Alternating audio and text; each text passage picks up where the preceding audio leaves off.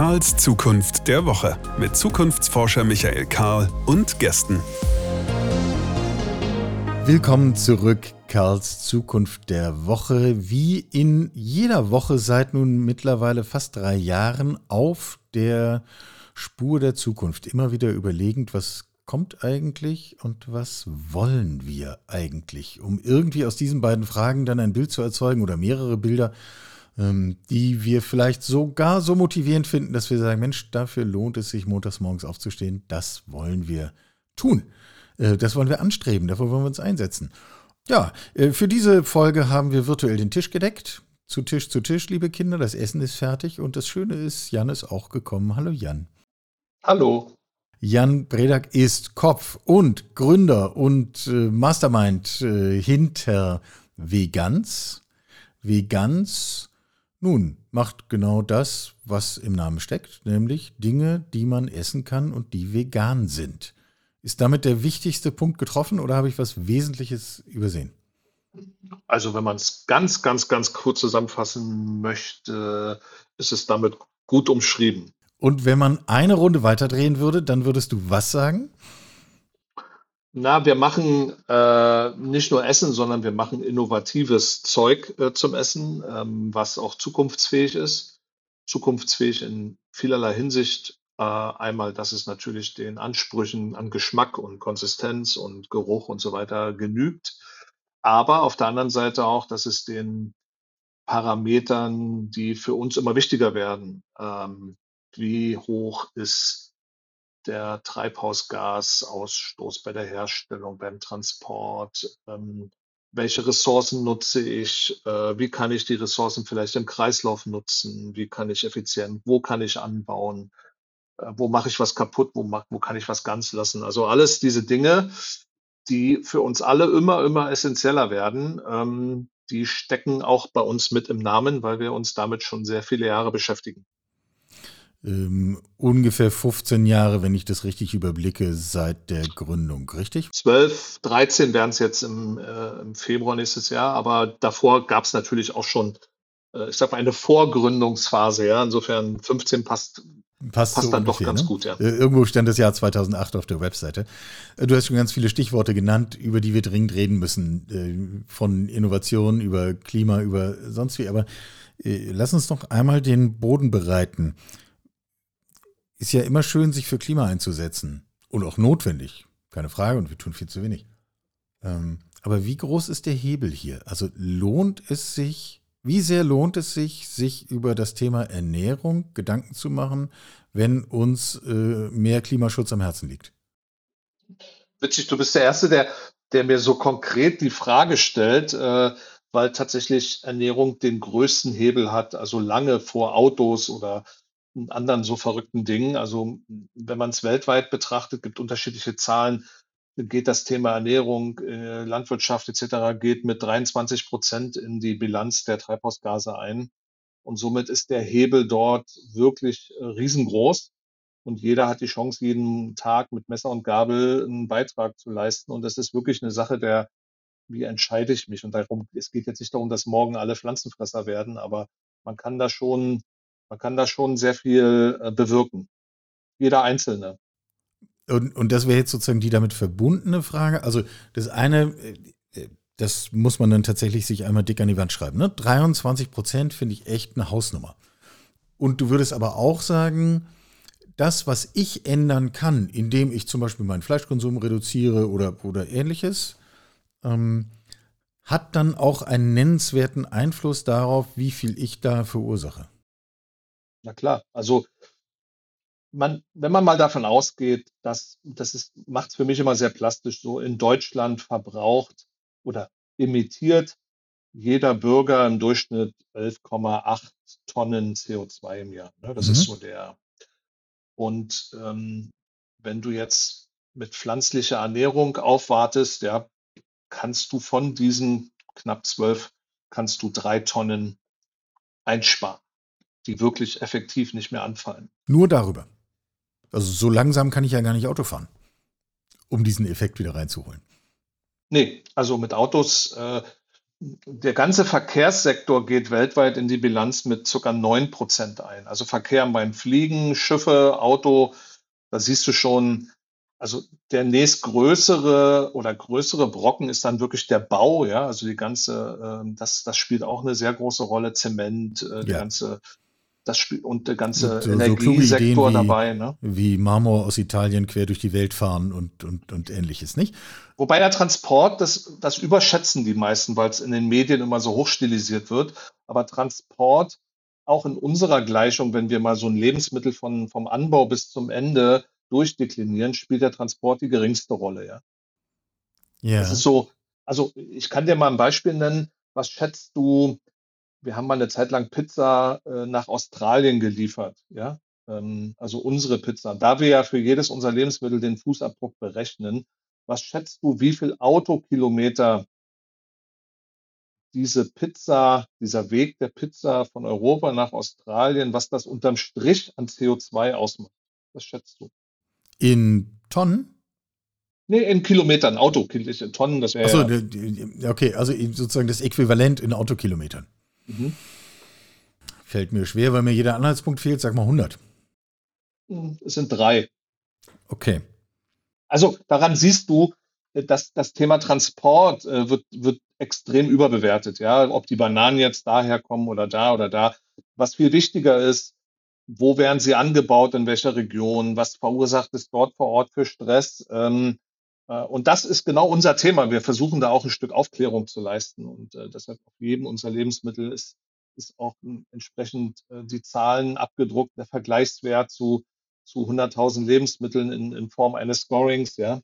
Ähm, es ist ein mühsamer Weg. Wir machen das jetzt seit 2017 und du siehst, äh, äh, es ist ein langer Weg, ein sehr, sehr langer Weg. Aber wir haben dafür viele Preise gewonnen. Und ich sag mal, und in der Nachhaltigkeitsszene feiert man uns dafür. Aber das ist noch eine Bubble, die ist noch sehr klein im Vergleich zu den anderen vielen großen Bubblen. Aber wir sind da schon, das sage ich nicht ohne Stolz, wir sind da schon auch Vorreiter und Vordenker und äh, geben dort auch so ein bisschen die Pace für die Industrie vor, ja, oder legen neue Maßstäbe. Mhm. Und da bin ich schon stolz drauf, dass wir so als kleines Schnellboot da den großen Tankern so vor der Nase rumfahren. Ähm, wohl wissentlich, dass unsere Wellen noch deutlich kleiner sind, die wir verursachen. Ja. Also die Schweinenackenbubble dürfte ja noch erheblich größer sein. Ähm, aber Betonung auf noch. Ähm, diese Transportgeschichte, dass wir das so überschätzen, kommt ja mutmaßlich daher, wenn ich mir vorstelle, ich stehe im Supermarkt und überlege, welches Obst kaufe ich jetzt, welches nicht. So ziemlich, dass die einzige Information, die ich zur Verfügung habe, ist, wo kommt das Zeug her?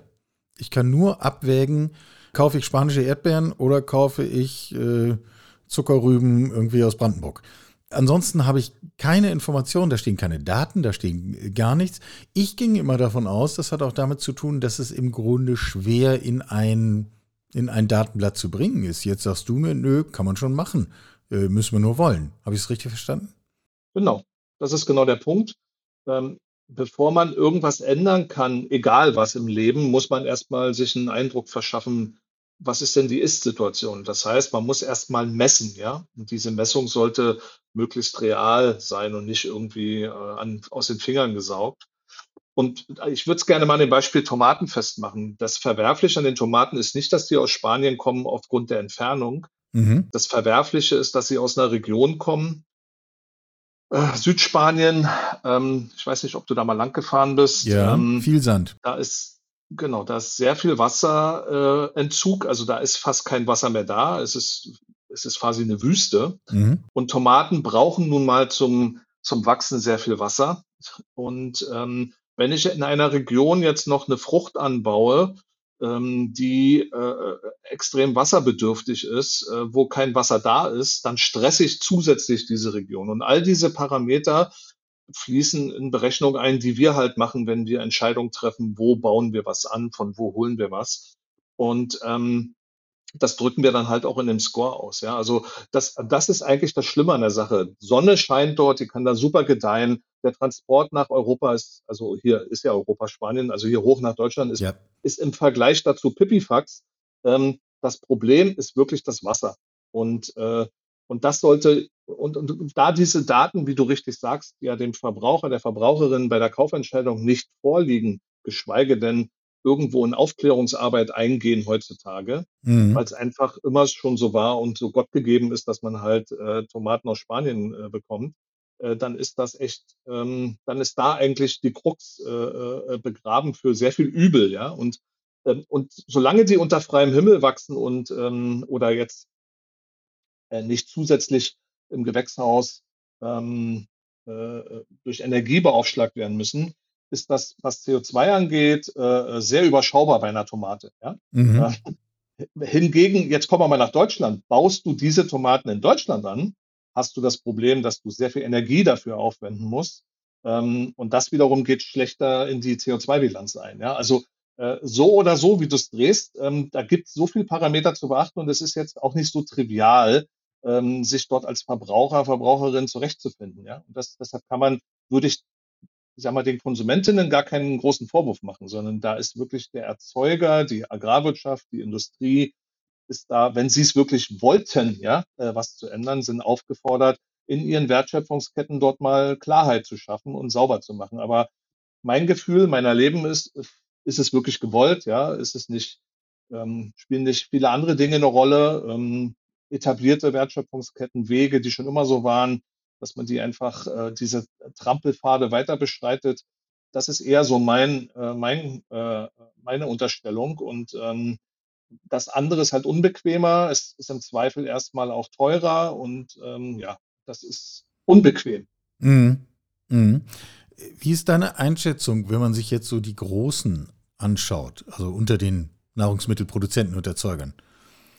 Haben die diese Daten? Wissen die diese Dinge tatsächlich ohnehin schon selber und geben sie nur nicht raus? Oder Mm, ist das einfach so, sind das so die Mechanismen, die sich halt etabliert haben und die haben halt ihre Kennzahlen, daran messen sie ihren geschäftlichen Erfolg und, und richten sich halt darauf aus?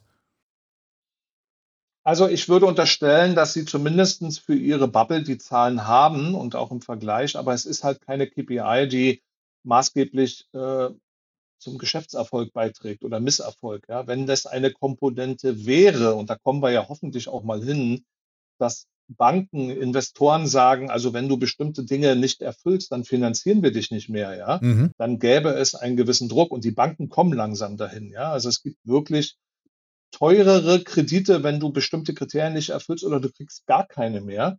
Ähm, also da ist, da ist jetzt gerade Bewegung drin, ja. Ähm, und äh, wenn das ganze, äh, sag mal, Umfeld sich so ausrichtet, dass Nachhaltigkeit, Klima ähm, Wirtschaften, dass das belohnt wird oder dass das auch äh, oder bestraft wird, wenn man es nicht macht, ähm, dann sind wir ein ganzes Stück weiter. Aber das ist noch ein langer Weg, ja. Ja, wer müsste den treiben? Also ich meine, ihr treibt offensichtlich und ganz offensichtlich könnten KonsumentInnen das auch treiben, indem sie ihre Kaufentscheidungen entsprechend justieren. Ähm, schien Ja, mir aber aber ein relativ langer Weg das- zu sein. das ist eine Bauernhofromantik, äh, die funktioniert so nicht, weil der äh, draußen, wenn du die Kundinnen fragst, bevor sie einkaufen gehen, natürlich kaufen die alle bewusst und dann kommt dann, wenn du dann beim Rausgehen mal den, den, den Warenkorb durchstöberst, wirst du feststellen, oh je, ja. Ähm, Und nochmal, da ist kein Vorwurf an die Verbraucherin drin, wenn dann vieles wissen sie gar nicht oder können sie nicht wissen. Ähm, Und da ist die Industrie gefragt und die Politik, um deine Frage zu beantworten, weil diese Regeln müssen, diese Weichen müssen auch von der Politik gestellt werden. Ja, da, da können die sich nicht, da können die sich nicht rausnehmen. Und, äh, äh, und das ist aber alles noch sehr, das ist alles noch sehr halbseiden, weil immer kommt natürlich sofort der Lobby, äh, die Lobbystimme und sagt, ja, du gefährdest Arbeitsplätze damit und äh, Standort Deutschland oder Standort Europa und Wettbewerbsnachteil und und, und, und zuck bist du wieder in der alten Welle drin, ja. Und dann geht's erstmal zwei Jahre so weiter. Ja, und es gibt ja Das- noch einen härteren Joker, nämlich den der Nahrungsmittelsicherheit. Wir müssen doch genug produzieren können, damit alle satt werden.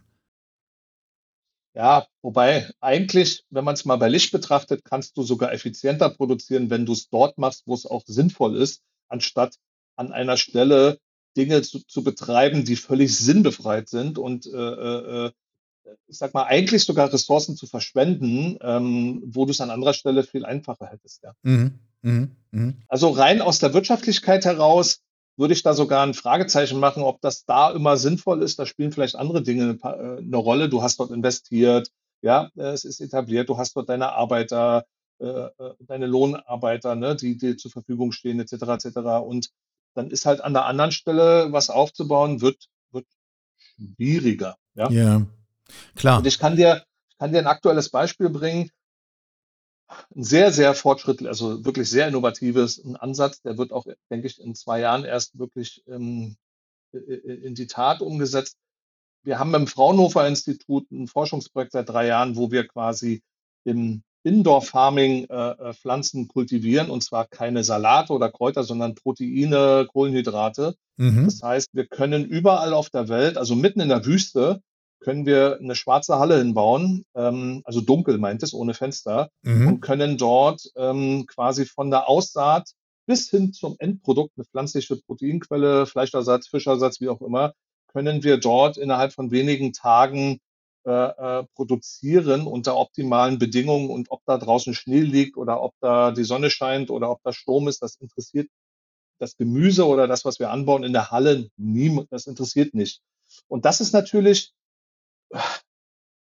das ist natürlich diese Technologie, die wir da haben und entwickeln, weiterentwickeln gerade, ist natürlich was, wenn du dir die Landwirtschaft heute anguckst, ähm, ein ganz schöner Brocken und ein, so ein bisschen Gefahr, ja, äh, Ja. Ver- die da auf die zurollt. Weil was wir machen, äh, wir bauen auf, auf der gleichen Fläche, holen wir 12, 13 Mal mehr Ertrag. Ja. Wie machen wir das? Wir können auf der gleichen Quadratmeterzahl äh, deutlich höhere Ernteerfolge erzielen, ja, weil wir die optimale Versorgung aus Nährstoffen und äh, Wasser und Licht äh, beisteuern können. Und wir können sechsmal im Jahr ernten. Ja. Also wir haben gar keine äh, wir sind ja nicht von Umwelteinflüssen abhängig. Ja, und ja. somit kommst du in eine Effizienz und in einen, in einen Grad. Mit einer so einer Halle kann ich 150.000 Menschen versorgen, ja, mit Proteinen und Kalorien, wenn ich den, wenn ich den Fleischverbrauch jetzt von Deutschland mal unterstelle. Und das ist schon, da reden wir schon richtig über, äh, über, äh, über Effizienz und auch wirklich, das ist nachhaltig in jeglicher Beziehung, weil ich nutze die Sonnenenergie, ich brauche kein Wasser, weil es im Kreislauf funktioniert, ja, also das ist schon, da reden wir jetzt schon über Dinge, die, ähm, die der heutigen, dem Ist-Zustand schon sehr, sehr weit weg sind und aber dadurch auch eine gewisse Gefahr darstellen. Ja, äh, es ist interessant, dass du das ansprichst, weil ich mag immer schon gar nicht mehr nach Indoor Farming fragen, weil man eben in der Regel dann irgendwelche Pilotprojekte bekommt und dann bauen Leute da Kräuter an und Salat. Das ist immer dasselbe. Ähm, Und komischerweise Ja. fliegt es nie. Ja, das ist das Problem, das ist uns ja auch begegnet und wir kommen ja von der anderen Seite. Ich äh, hätte mir das jemand vor, vor drei Jahren gesagt. Also wir kommen von der, wir produzieren pflanzliche Alternativen auf Basis von Erbsen, von was weiß ich, Soja, Ackerbohnen, Kichererbsen. Ja. Und äh, wir haben das Problem gehabt, wie, dass wir eine sehr volatile Mel Weltmarktsituation haben, äh, sehr teilweise gestörte Lieferketten. Mhm. Und ich bin dann hier in Deutschland rumgefahren und habe die Bauern gefragt, ich brauche so und so viele Tonnen Erbsen im Jahr, könnt ihr mir, wollt ihr mir? Und die alle haben mir die rote Karte gezeigt. Weil Grund war, mh, nur Erbse mh, wollen wir nicht, wir wollen uns nicht abhängig machen und äh, wir wollen uns auch von dir nicht abhängig machen. Ich habe gesagt, Mhm. okay. Und so bin ich zum Fraunhofer und habe gesagt, sag mal, können wir nicht im Indoor Farming eine Erbse kultivieren? Und haben wir angefangen daran zu forschen. Die Ergebnisse waren phänomenal, wirklich phänomenal. Ähm, und dann habe ich gesehen, mit was für einer Anlage die das da machen, habe festgestellt, die ist patentiert, dann haben wir es gekauft. Mhm. Und äh, jetzt machen wir im industriellen Maßstab, bauen wir so ein Ding hin, allerdings nicht in Deutschland, sondern in der arabischen Welt, ähm, weil dort löst du denen ganz viele Probleme. Und du hast vorhin ein ganz, ganz wichtiges äh, Thema angeschnitten, Ernährungssicherheit. Und äh, wenn du mal schaust, die Vereinigten Arabischen Emirate müssen heute 90 Prozent ihrer Lebensmittel importieren. Ja. Ähm, dadurch sind sie teuer ähm, ne? und es ist auch immer volatil. Äh, Dann überfällt Russland die Ukraine und zwei der wesentlichen Nahrungsmittelproduktionsstätten der Welt äh, sind quasi aus dem Spiel Genau. genommen. Ähm, Genau. Und wir haben, wir bauen, wir bauen dort 50.000 Quadratmeter Hallen, äh, nutzen die Sonne als Energiebringer und äh, bauen für, für ganze Städte dort äh, zumindest mal was so Fleisch und Fisch, also Proteine und Kohlenhydrate bauen wir den an, ja. Und, und das in einer Halle. Von, von der Saat bis zum Endprodukt kommt alles quasi aus einem, aus einem Beritt. Und das ist, das ist was, damit können viele noch gar nichts anfangen. Das ist noch Science Fiction für viele, aber es ist, für uns ist es Realität, weil wir es äh, im Kleinen schon äh, probiert und äh, äh, erfolgreich aus, ausgetestet haben. Und jetzt geht's halt ins große, im großen Maßstab weiter. Und äh, das sind, jetzt ist es nur ein Beispiel für, wie wir an Dinge rangehen. Wir kommen von der Problemlösungsseite. Ja, wir haben ein Problem, wir wollen das lösen und äh, dann arbeiten wir uns vor bis zum Thema. Hingegen die Leute, die bisher eine Indoor-Farm gebaut haben, da geht sehr viel um Robotik und um fancy äh, ja, KI, ja, wie toll kann man die Pflanzen beobachten und dann sieht man, wie der Salat wächst und äh, ja, aber keiner stellt sich mal die Frage, wer bezahlt denn den Salat, der dann noch hinten runterfällt? Mm. Ähm, äh, und für wen nutzt es was und äh, bringt Salat was für die Welternährung, ja, in dem Fall. Und das ist ja die Frage, haben wir uns halt gestellt, weil wir mit, einer anderen, mit einem anderen Ansatz daran gegangen sind. Wir kommen halt wirklich von der Verbraucherseite und deshalb ähm, ist, sind wir da sehr sicher, dass wir da auch ähm, das, die guten Seiten des Indoor Farmings nutzen können. Ansonsten gebe ich dir recht, ist das Thema im Moment sehr verbrannt, weil es gibt, glaube ich, keine Firma, die noch existiert, ähm, ja. die da mal angefangen hat. Genau, die, die kommen alle und dann gehen sie wieder. Ähm, das ist interessant, dass du sagst, ihr kommt da von der Verbraucherseite. Also ich will dem überhaupt gar nicht widersprechen, vielleicht nur ergänzend noch dazustellen ich gewinne gerade den Eindruck, man, man liest ja, in, wenn man sich deine Biografie anschaut, die auf eurer Webseite steht, also keine Geheimnisse. Äh, du kommst eigentlich aus einer völlig anderen Ecke, kommst aus großer Industrie mit großen Dingen, nämlich Lkw. Du hast äh, Vertrieb sehr erfolgreich gemacht, auch im internationalen Maßstab äh, Fabriken aufgebaut. Im Grunde klingt das, was du schilderst, genauso wie so eine Haltung, die aus so einer großen industriellen Perspektive kommt. Äh, nach dem Motto, wir wollen jetzt hier nicht den kleinen Bastelkasten für zu Hause machen, sondern schon das richtige Rad drehen. Oder höre genau. ich das jetzt nur? Nee, nee, das ist so. Das ist so. Also ich glaube, was da mitschwingt, ist, ähm, also ich jetzt persönlich habe jetzt keine Angst vor großen Zahlen oder auch vor großen Projekten. Trotzdem stehe ich natürlich auch unter wirtschaftlichen Zwängen und muss Dinge finanzieren. Ich muss mich dafür rechtfertigen, ob das erfolgreich ja. ist oder nicht. Ja, das ist natürlich so. Ähm, aber ich habe jetzt erstmal per se als Unternehmer äh, mit meinen Unternehmen keine Angst, solche Dinge auch anzugehen. Ja, und das macht auch so ein bisschen die DNA unserer Firma aus, dass wir schon immer, immer ähm, Dinge anders gedacht und heran uns herangerobbt haben. Nicht umsonst sind wir innovativste Foodmarke sowieso, aber auch im direkten Vergleich mit anderen Industrien, mit Tesla zusammen in Deutschland jetzt zum zweiten Mal die Nummer drei, also unter den Top drei mhm. äh, vor, was weiß ich, Apple und wie auch immer. Das kommt ja nicht von ungefähr, ja, dass wir als Foodmarke dort oben äh, mitspielen ähm, und als so junges Unternehmen, ja, weil das ist einfach eine äh, eine logische Konsequenz, dass wenn man viele neue Wege beschreitet, dass das auch nicht unerkannt bleibt und dass das auch gewürdigt wird. Ob das jetzt so ein Preis ist, ja, scheiß drauf. Äh, ja. Für mich zählt am Ende das Ergebnis. Ähm, und äh, da können wir schon einiges vorweisen. Ja, wir müssen jetzt, glaube ich, langsam mal ähm, nein, eins noch dazwischen. Also bevor wir dann mal tatsächlich auf die Produkte kommen, äh, mit denen man quasi mit euch in Kontakt treten kann und mit denen ihr antretet. Ähm, doch noch einmal zu dem Indoor Farming. Du sagst, ihr baut da Proteine an. In welcher mhm. Form baut ihr da Proteine an? Ist das, äh, ist das dann tatsächlich Erbse rauf und runter?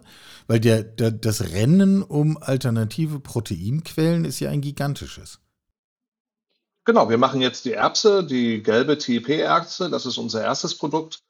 Das ist weltweit quasi die Nummer eins, wenn es um Fleischersatzprodukte geht. Ja, Beyond Meat, wie sie alle heißen, Rügenwalder nutzen alle diese Erbsenform. Mhm. Die bauen wir an und zwar eben mit der Effizienz, wie ich sie gerade geschildert habe. Ähm, sechsmal, äh, sechsmal im Jahr ernten. Äh, ja. Auf einen Quadratmeter holen wir so ein, 1,5 Kilo raus. In der freien Natur wird ja jeder Bauer bestätigen, kriegst du aus so einer Erbse 400, 500 Gramm, aber der kann auch nur einmal ernten. Ja, also daran hörst du schon, äh, äh, was dahinter steckt. Aber das Geilste bei uns ist ja, wir brauchen keine Erde. Es wächst alles in, in, in einer sehr cleanen, sterilen Umgebung. Wir führen Nährstoffe zu übers Wasser. Ähm, und deshalb kann ich die ganze Pflanze verwerten. Ich, ich, ich bin nicht verseucht durch Erde oder Bakterien oder ich, ich, ich sehe die, ich ernte die nach 60 Tagen und dann habe ich eine hochreine Pflanze, wo ich die Wurzel verarbeiten kann, wo ich das Grünzeug verarbeiten kann und die Frucht verarbeiten kann, ohne große, aufwendige Zwischenschritte. Mm. Und das macht das Ganze natürlich noch viel, viel attraktiver. Aber jetzt höre ich auf, weil das, ich will ja. doch gar nicht zu viel verraten. Ja. Ähm, das wird die Schade. nächsten Wochen ich rufe dann wieder an. Ähm, aber jetzt dann tatsächlich mal zu dem, was, was im Supermarktregal liegt. Äh, auch da wieder der Verweis, wer sich auf eurer Webseite umtut, der sieht ja, es gibt eine, wie ich finde, überwältigende Bandbreite von ganz unterschiedlichen Dingen. Vegan sind sie natürlich alle, sieht man schon am Namen. Ähm, gibt es etwas, wo du sagst, auf dieses Thema sind wir eigentlich besonders stolz, dass wir das in den Griff gekriegt haben? Ach, gibt es viele. Übrigens, unser Sortiment ist schon deutlich kleiner geworden. Wir kommen mit einem ganz großen Bauchladen. Mhm. Wir haben Fisch aus Algen etabliert, ja. Ähm, wir haben äh, Käse aus, äh, aus Nüssen etabliert. Ähm, wir haben jetzt, äh, wir drucken gerade Milch aus Hafer ähm, und später auch aus Mandeln und aus anderen Sachen.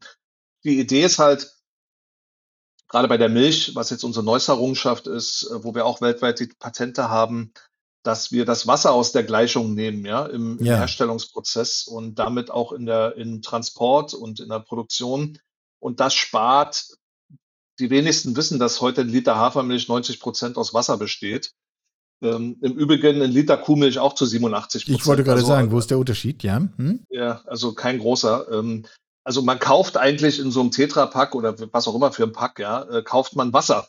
Und ja. das schippert man dann äh, äh, also bevor es im Supermarkt liegt, ist es ja schon ziemlich viel rumgekommen, ja. Also vom Produzenten ins Lager und dann ins Lager des Verkäufers und dann ins Kleinstlager und, und irgendwann landet es zu Hause.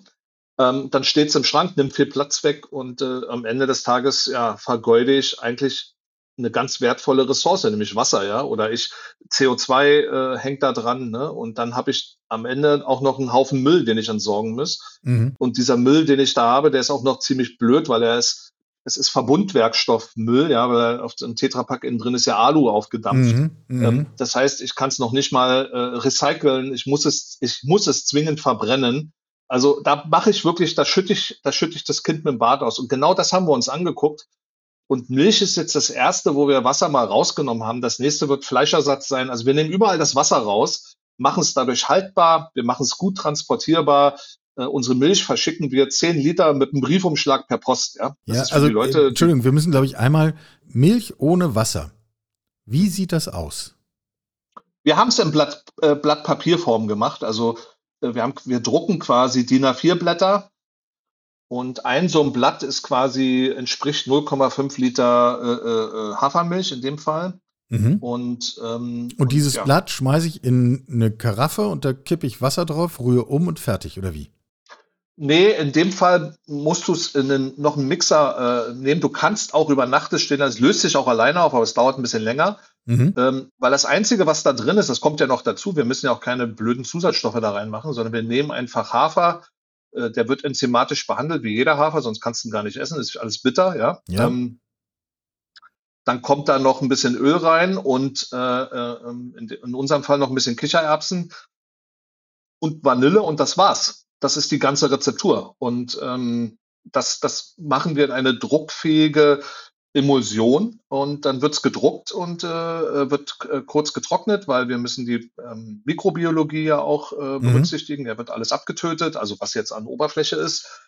Dann wird's verpackt und äh, wird mit der Post verschickt, ja. Und dann hast du, äh, kriegst du, dann klingelt der Postmann und bringt dir zehn Liter in den Briefumschlag vorbei, ja. Und dann packst du es zu Hause aus, packst es in den Mixer, machst ein bisschen Wasser rein und hast von der Qualität her eine bessere Milch. Das haben unsere tausenden Verkostungen gezeigt Mhm. Du hast eine aufschäumbare Milch, also eine Barista, die ist glutenfrei, da ist kein Zucker drin.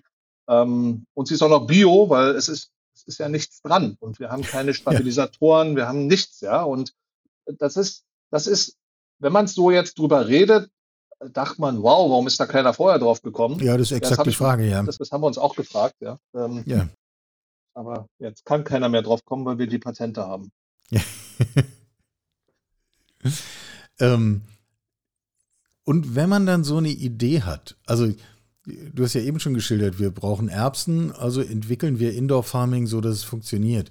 Ist jetzt, wenn man so eine Idee hat, zu sagen, wir nehmen da Wasser raus, hm, dann müssen wir das irgendwie anders produzieren. Führt euch das dann am Schluss dazu, dass ihr dann auch selber Maschinenbauer und, und ähnliches werdet? Oder, ja. oder wie macht man ja. das dann?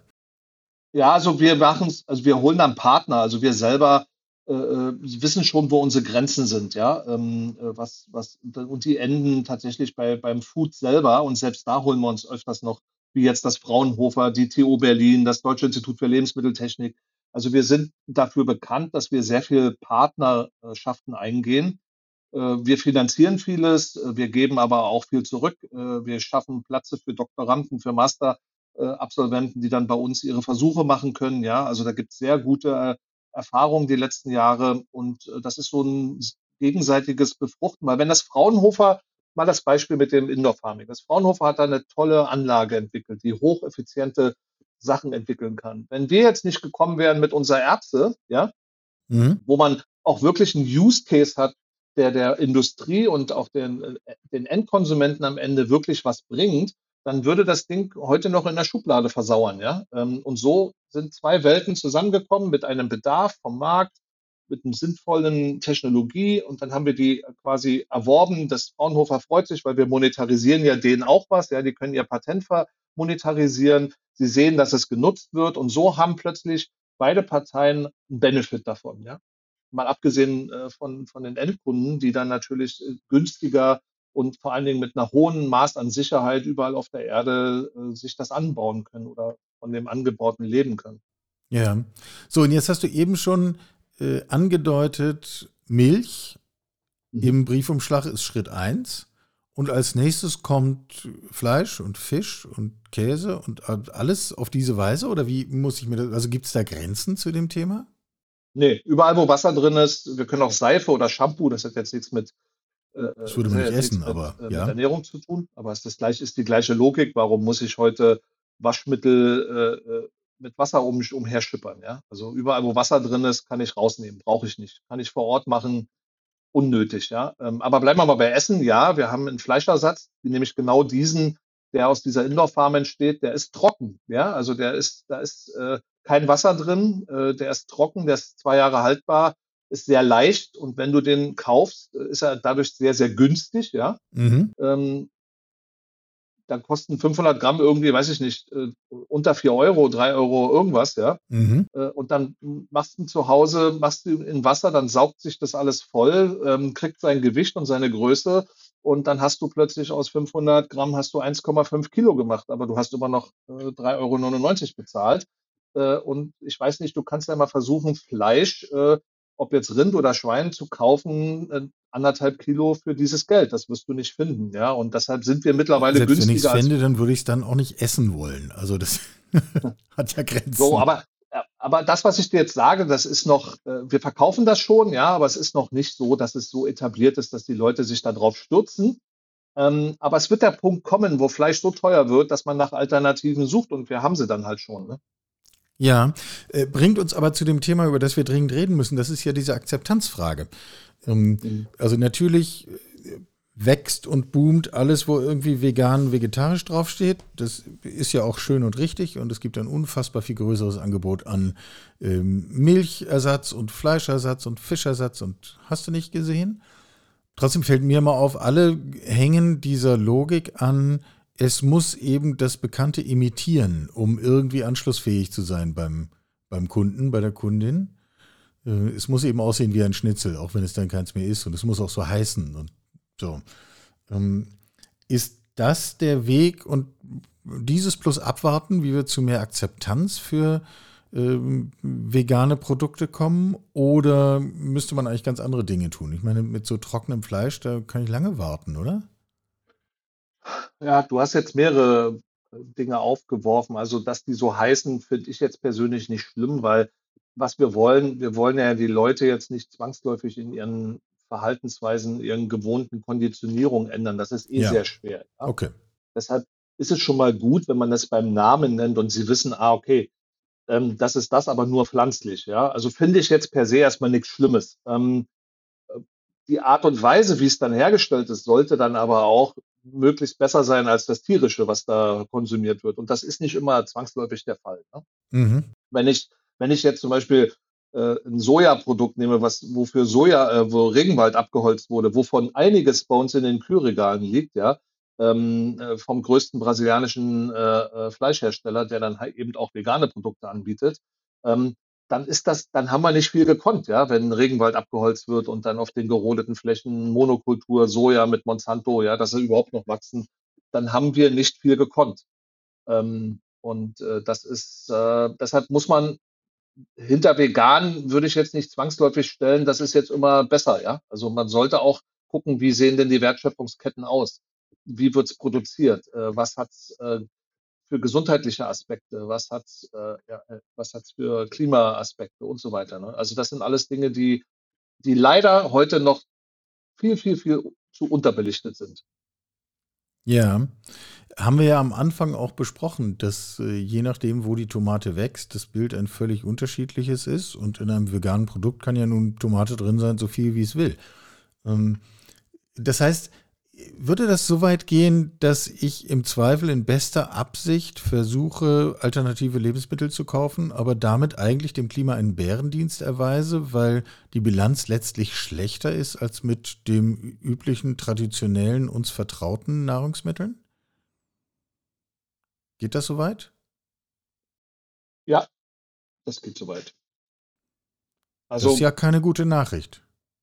Nee, und das ist also nur weil jetzt Leute vegan dran schreiben, zu denken, jetzt ist die Welt in Ordnung, das ist es ja nicht. Ne? Das wäre zu kurz gesprungen. Kommen wir wieder zu den Zahlen, Daten, Fakten, die der Mensch braucht. Ähm, was würdest du einschätzen, wenn wir jetzt mal nach vorne schauen? Ähm, wir haben ja einen enormen, also nach meiner Wahrnehmung, sprich mir, wenn du es anders siehst, wir haben ja durchaus einen enormen Wandel äh, gesehen in den vergangenen Jahren hin zu völlig anderen Lebensmitteln und Lebensmittelalternativen. Ähm, was ist das nächste große Ding, auf das wir warten? Ah, ich glaube, das läuft mittlerweile, da, also was ja passiert, ähm, es fließt sehr viel Geld rein, ja, Venture-Kapital von Irre. Investoren äh, in diese Entwicklung und das bedingt einfach, dass da sehr viel Neues auch auf uns zurollt. Wir haben nur ein großes Thema, ähm, das verzerrt so ein bisschen den Wettbewerb. Wir haben in, wir haben in Europa die Novel Food äh, Verordnung, die sehr viel einschränkt, was neu ist, ja. Also mhm. auch bei uns.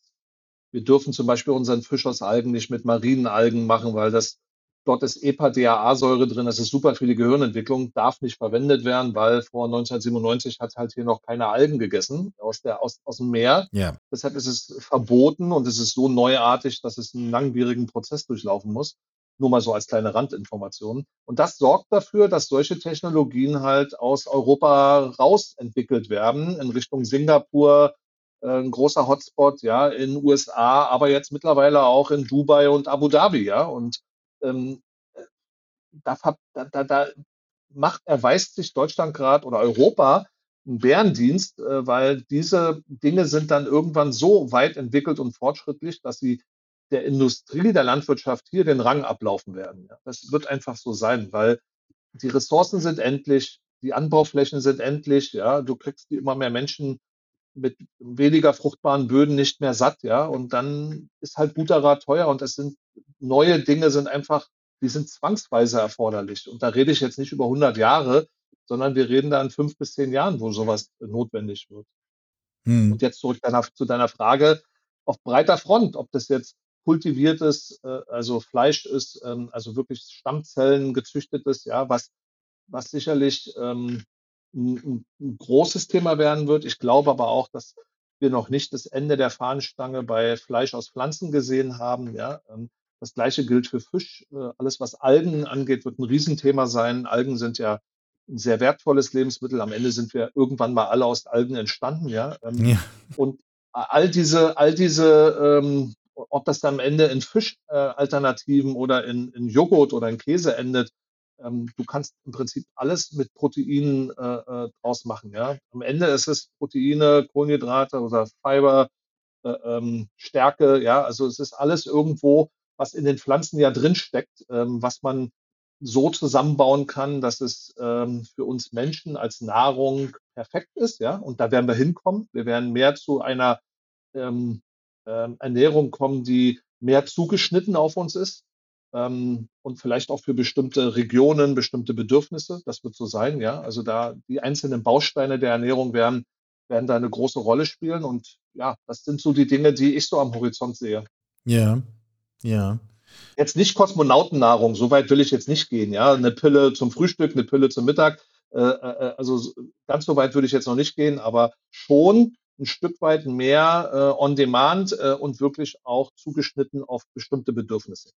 Äh, zugeschnitten auf bestimmte Bedürfnisse auch auf individueller Ebene? Siehst du das auch ja. als Thema? Ja, definitiv. Definitiv, ja. Also dort mehr Bedarf an das und dass man das auch verbindet gleich wieder mit Messungen, ja, dass man mhm. dass ich seine Körperkonstitution morgens misst und sagt, oh, ich habe einen Mangel an oder ich bräuchte jetzt das und das, um auf das und das Level zu kommen. Da kommen wir hin. Und dann mixt du dir deine Nahrung quasi aus bestimmten Bestandteilen zusammen. Ja. Yeah. Und das Thema Wasser, da bin ich mir hundertprozentig sicher, weil das kann keiner mehr leisten. Das wird definitiv aus den Wertschöpfungsketten verschwinden. Das wird verschwinden, zwangsläufig, weil das ist total sinnbefreit, sowas zu machen, ja. Das alleine Nahrung ohne Wasser, das ändert ja schon mal ganz viele Selbstverständlichkeiten, nicht? Wie die, wie die Sachen aussehen, die ich kaufe, wie ich sie zubereite, wie genau. ich damit umgehe. Genau. Ähm, äh, das ist ja, wenn man nur anfängt, das zu durchdenken, merkt man es ja sofort. Übrigens, kleiner äh, Seitenverweis für diejenigen, die diesen Podcast hören. Ich stelle zwei Links in die Show Notes. Das eine ist eine Folge mit einem äh, wahnsinnig netten Engländer, die wir im Sommer gemacht haben, Jeremy Gentis. Die haben einen Zuckerersatz produziert. Und der hat uns übrigens eine ganz ähnliche Geschichte zum Thema Novel Food Verordnung erzählt. Dieses, dieser Zuckerersatz, mega sinnvoll, funktioniert, in Deutschland entwickelt ja, die bringen ihn jetzt in den USA in den Markt, weil sie sagen, das tun wir uns in der EU nicht an und vielleicht kommen wir in 20 Jahren wieder her. Und wer zum Thema Digitalisierung und äh, wie eigentlich dann die individuellen Daten aus dem eigenen Körper in die Nahrung kommen und vor allem in die Zusammenstellung der Nahrung, da sei vielleicht das Gespräch mit Marina Lommel von Foodpunk erwähnt. Auch das, äh, einfach in die Shownotes gucken, draufklicken, das ergänzt und vertieft das nochmal. Äh, Jan, ich würde dir gerne zum Abschluss noch eine Frage stellen. Aber wir haben mit dem Klimathema angefangen. Und auf eurer Webseite steht, wir wollen dazu beitragen, dass wir tatsächlich die Erderwärmung auf 1,5 Grad gegenüber dem vorindustriellen Niveau ähm, bis 2021 begrenzen. Sind wir da wirklich optimistisch, dass wir das schaffen? Naja, ähm, es, wir, wir steuern da auf ein Szenario zu, was, glaube ich, vielen noch nicht bewusst ist. Aber ich merke, auch in meinem Umfeld, durch die Dinge, die um uns herum passieren, die Einschläge kommen näher, ja, ähm, mhm. dass da das Bewusstsein schon wächst. Ähm, führt das zwangsläufig zu einer Verhaltensänderung? Hm, würde ich mal in Frage stellen. Ja, also da ist noch zu wenig und das ist leider so da ist noch zu wenig Leid und zu wenig Erleben am eigenen Körper. Wenn das, äh, leider ist es beim Klima so oder beim Klimawandel, wenn das dann soweit ist, ist es zu spät. Und deshalb äh, braucht es Leute, die darauf aufmerksam machen, aber es braucht äh, auch Leute, die nicht nur äh, schreien, sondern die auch was tun und schon Alternativen bauen, auch wenn es noch so schwer ist. Ja. Und da in dieser, in dieser Riege würde ich uns mal verorten. Ja, und Gott sei Dank gibt es genügend Investoren und auch äh, äh, Aktionäre oder äh, Begleiter, die an unsere Visionen, Missionen glauben und die uns da auch tatkräftig seit vielen Jahren unterstützen. Aber es ist, der Weg ist wirklich sehr steinig, nicht leicht und man rennt hier auch gerade in der Politik mit den Verordnungen, mit den Regeln, rennt man oft, äh, rennt man gegen, gegen Wand oder geschlossene Türen. Und äh, das kann sehr frustrierend sein und werden. Und ich verstehe Firmen, die dann sagen, pass mir an die Füße, ich gehe jetzt ins Ausland. Ja, ich verstehe das. Ich kann das sehr gut nachvollziehen. Umso spannender ist trotzdem zu versuchen. Also, alle Hinweise darauf, was Vegans macht, wie, die Geschichte und so weiter und so fort, finden sich alles auf eurer Webseite. Der Link dazu selbstverständlich hier in den Show Notes. Gesprochen haben wir mit Jan Bredak, einem der Köpfe, Gründer, Initiatoren und äh, kreativen Köpfe, wie wir gehört haben, äh, von Vegans. Jan, ich danke dir ausdrücklich für deine Zeit. Sehr gerne. Sie hörten Karls Zukunft der Woche, ein Podcast aus dem Karl Institute for Human Future.